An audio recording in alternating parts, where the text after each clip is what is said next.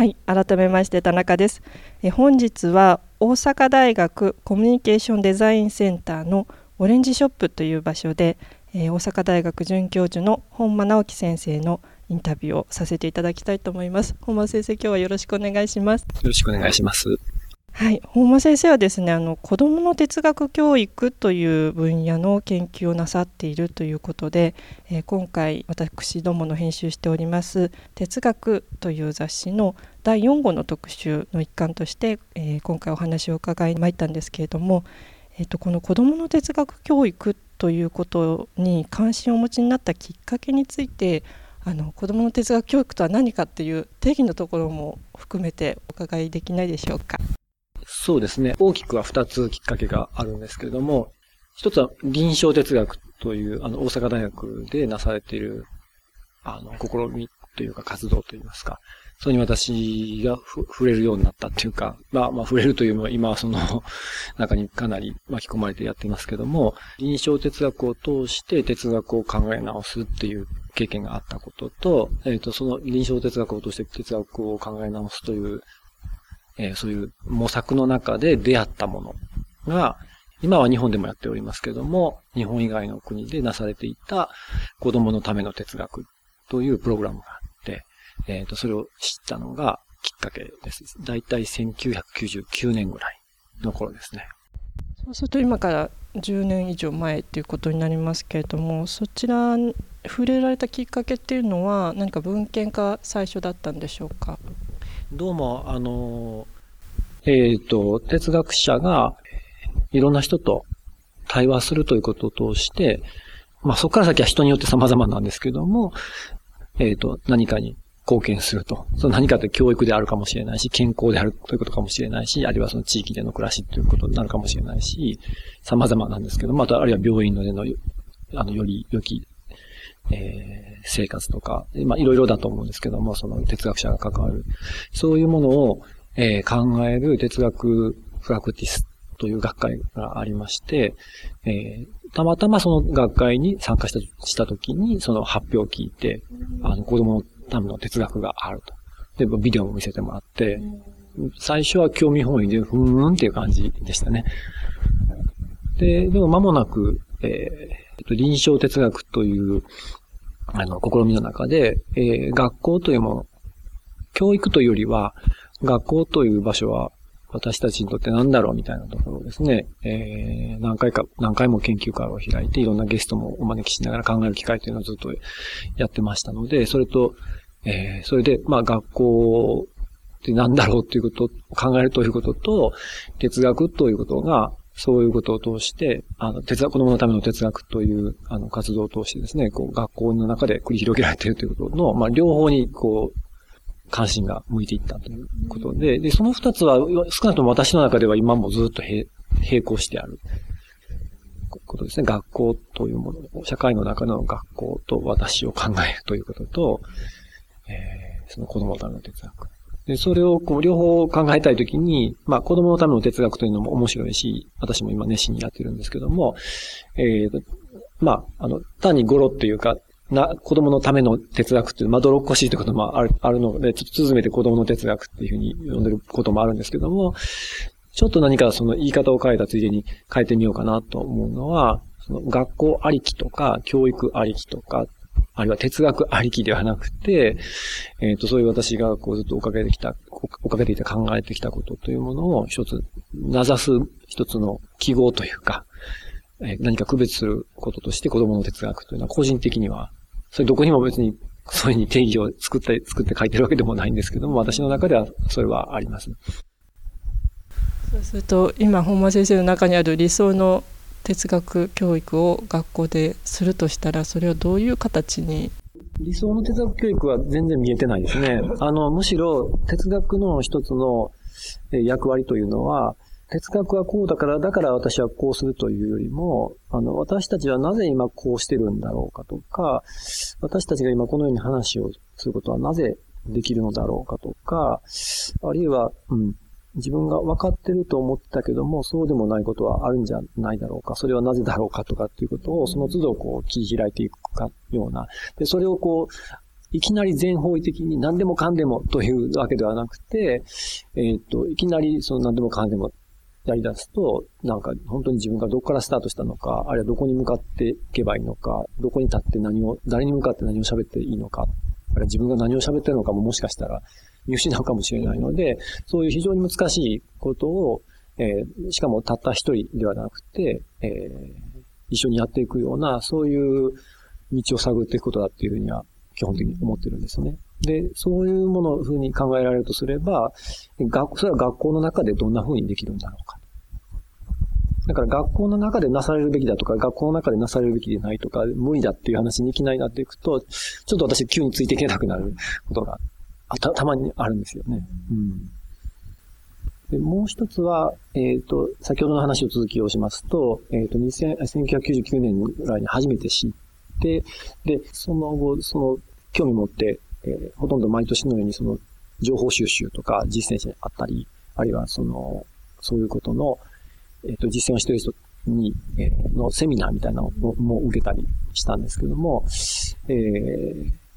非常に関心が強くなってきて、自分でもやっぱりやってみたい。で、あこれはまあ、私の個人的なエピソードですけど、2000年の、本当に2000年とか2001年とかそんな時だと思うんですけど、その子供の哲学を自分でやってみたいなというので、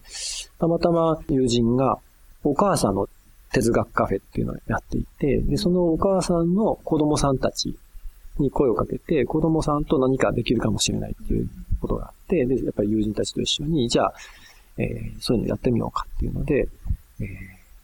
ー、で、当然なんか哲学とか言い出すと、多分皆さんに引いて絶対参加しないと思うだろうし、子供たちに哲学とはこういうことだからこういうふうにしますって当然そんな全然思いつかなかったので、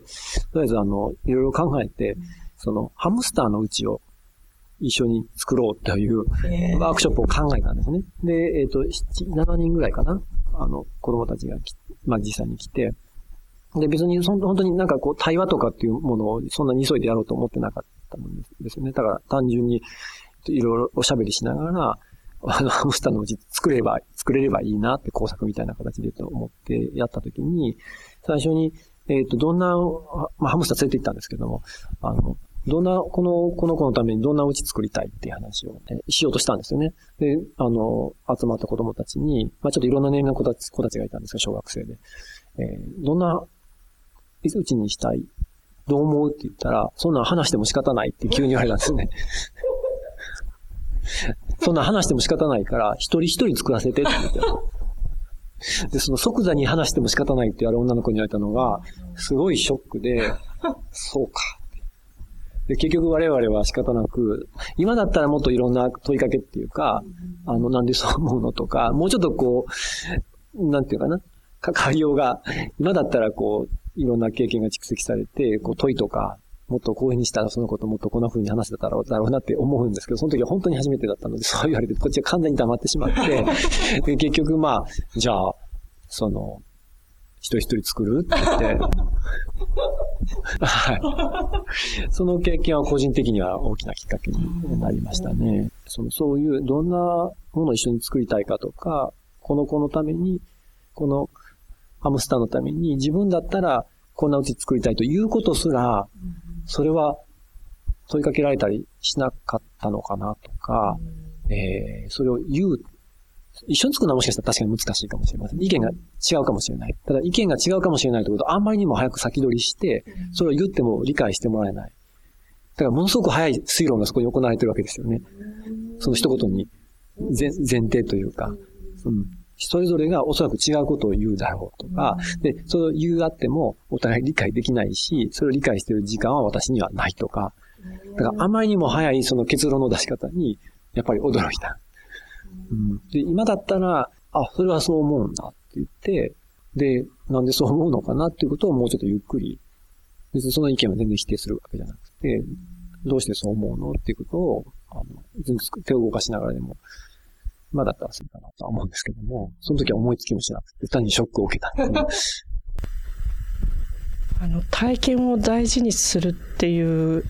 ことは、あの、本間先生の元々の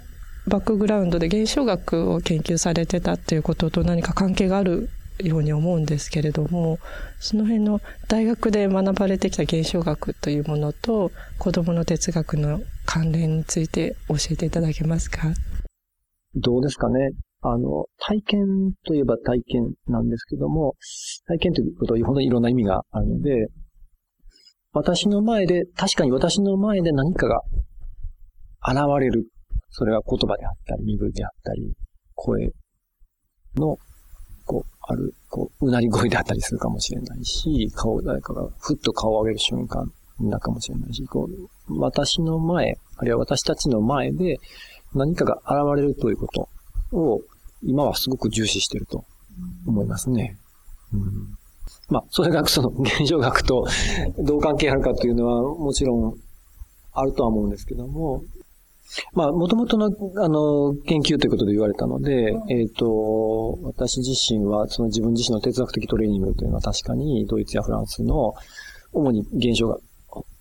とくくられる、あの、分野の、分野というか、領域の人たちのテクストを読むということをやってきたんですけども、ただ、今から振り返ってみると、えー、一方でそのテクストを読みながら、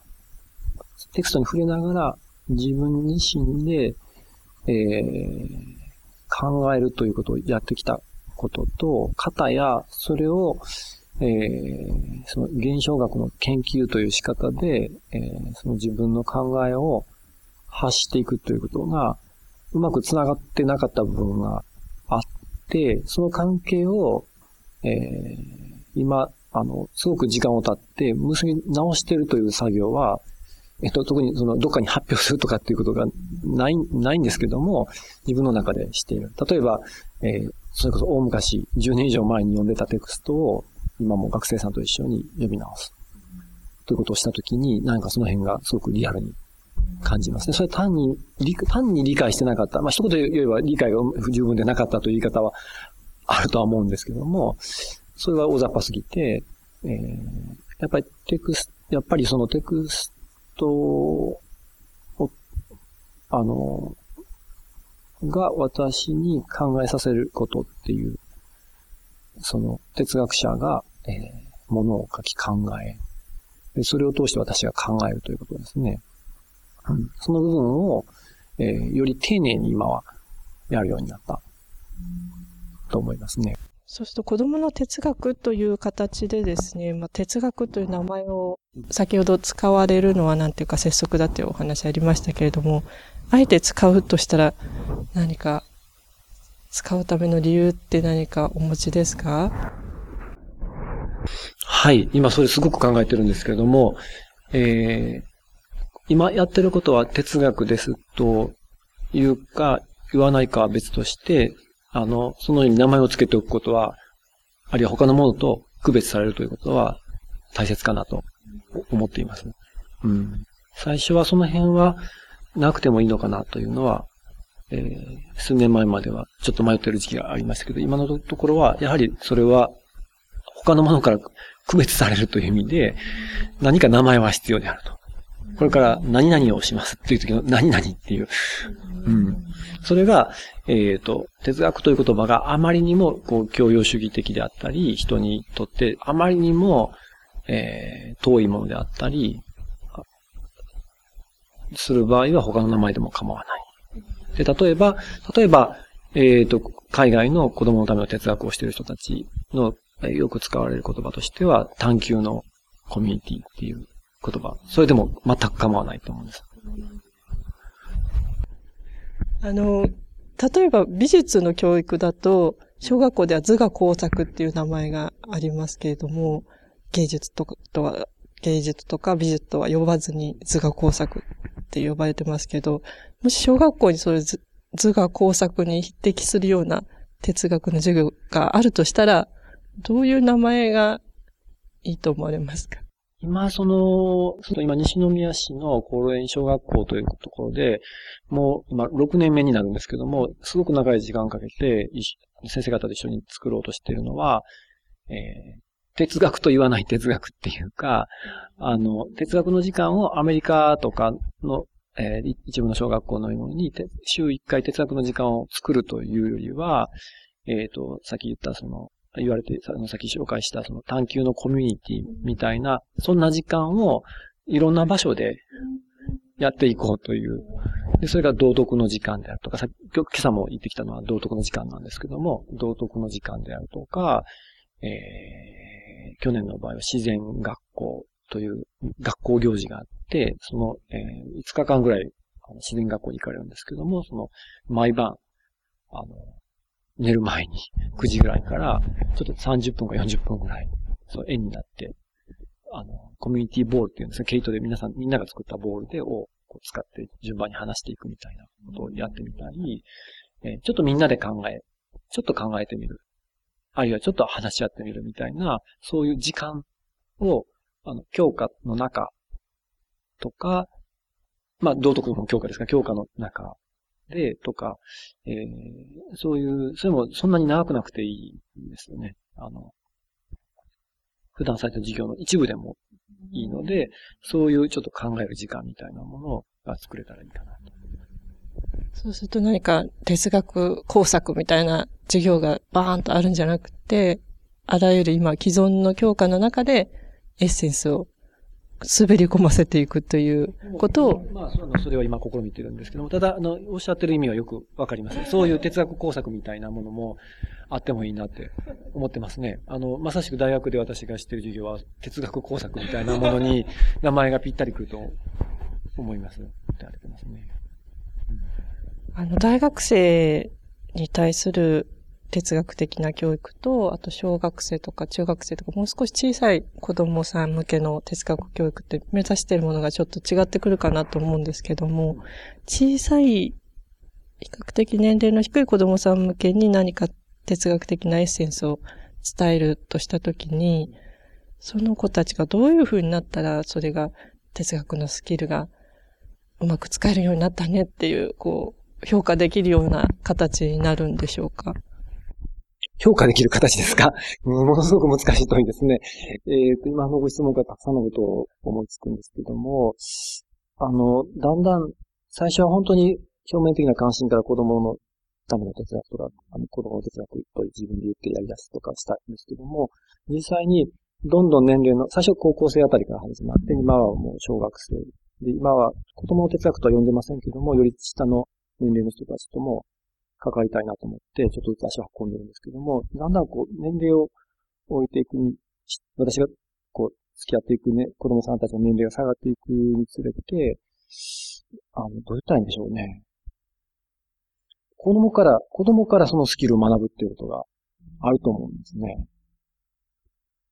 スキルというのは、今私が言葉を通して何かを語ろうとしている。伝えようとしている、考えようとしている。もう全部これもスキルと振り返ってもいいと思うんですけども、えー、それは、どうなんでしょうね。何か、教えたり教えられたりという関係よりも、常にそれが何らかの形で試されて、うん。で、その子供が考えるということをやってみる瞬間がで、えー、それやってみる瞬間に私が、それにふってこううまく付き添えたり、一緒に考えていけることがあると、その、子供の考えようとしてる、考える力かな。子供の考える力を私がこう借りつつ一緒に考えることができる。で、もしかしたら、そういうことを、やっぱり意識的に、あの、操作って言いますかね。それこそスキルとして、あの、もし、あの、トレーニングを積んだりするということに対ととって、哲学という一つのカリキュラムみたいなものが大人にとってはすごく重要なのかもしれない。けども、でもそれをカリキュラム化してで、完成させましたっていうだけじゃなくて、やはりそういう形で子供と関わり続けるということも、やっぱり、今ずっと、まあ、何年か続けているうちに、やっぱりそれも大事。その、関わり続けるというところですよね。うん、常にこう、この辺がもしかしたら現象学と重なるかもしれませんが、根源に触れ続けるというか、逆に言うと、その、なぜ年を取ると、そこから離れていくような風にな、なるのか、そういう問いの立て方でいいのかどうかまだちょっと自信がない。それは荒っぽすぎるので、もしかしたら、あの、本当に素直に哲学を実践する人は、もうずっとそれをずっとし続けていって、天然哲学者みたいな、ごく自然に失うことなく。で、私のように修行の足りない人間は、あの、子供さんのところで、ちょっと鍛えてもらっていると。うん。それを、そのお子さんの立場から見ると、そういう先生が傍らで付き添って考えることを応援してくれるっていうのはすごく力強いようにも思うんですけれども、学校教育の場に先生が入っていかれて、提供できていることがあるとすればどんなことだと思われますかあ、まずは、あの、やっぱり、えっ、ー、と、当然、その、なんて言うんでしょう。単なる個人として関わってるだけではなくて、えっ、ー、と、最初に、あの、臨床哲学ということで学校を考えるということもずっと考え続けているので、まず先生方がですね、あの、子供たちに直接関わりたい、子供たちともっと一緒に楽しみたいと思いはたくさんありますけども、当然それだけにかまけていってはダメで、やはりお仕事として、あの、しかも真剣に子供たちと一緒に何かを作っていきたいと思う先生方が何を考えておられるか。それを常に重視。私の場合常に重視してますね。だから先生を押しのけて子供と話させろっていうことは、できる限りしないようにしていて、えー、っと、私たちの方が子供たちとこんな風にうまく対話できるんですということよりも、そうかもしちゃいませんけど、そうかはわかんないんですけども、そんなこと、それよりも、やっぱり先生方がどんな風に子供たちと、えー、何を考えていきたいのか、どうしていきたいのか、何を学びと考え、何を学校とでできると考えたり、何を難しいと思っておられるのかということを共同で、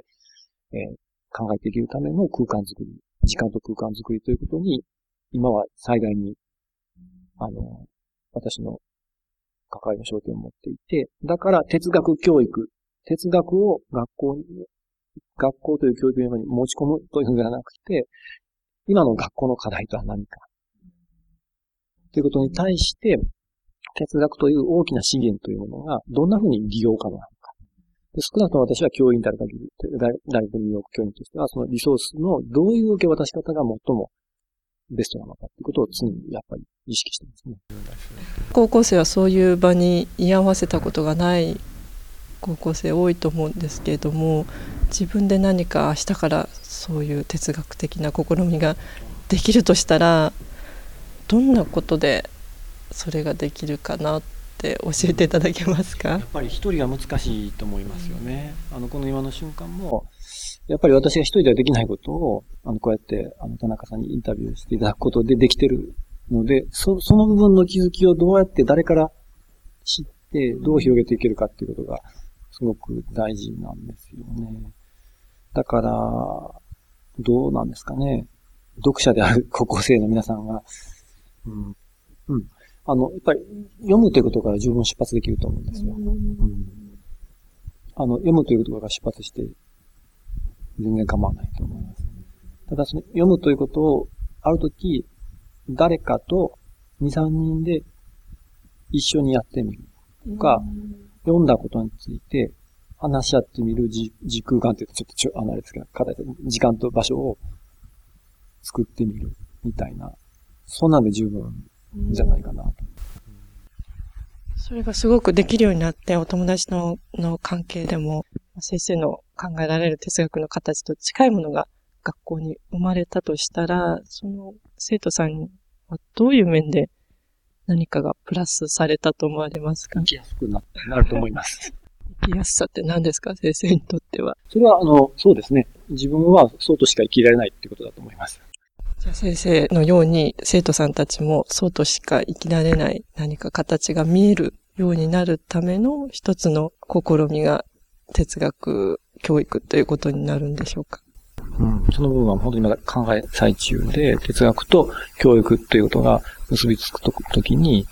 あの、重要なことの一つだと思ってますね。子供とか学生さんの話を聞いてて、ちょっと自分では繋がらないなと思うところが、繋がって話をされると、どこが繋がってるんだろうっていう。でもそれ、それがその人の思考なんですよね。飛躍かもしれない。うん。まあ、単なる間違いであるかもしれない。でも、まずは、あ、なんでそんな飛ぶのかなっていうことも含めて、でもその、そこを埋める何かはあるんだろうな。で、と飛躍というのか、跳躍というのか、なんていうか、ネガティブに言う、言うネガティブもポジティブもどちらでもないニュアンスで、その飛ぶ、飛んでる部分とか繋がってる部分というのが、その人が選んでる何か、向いてる方向であって、その向いてる方向を頑張って一緒に見落としようとしますよね。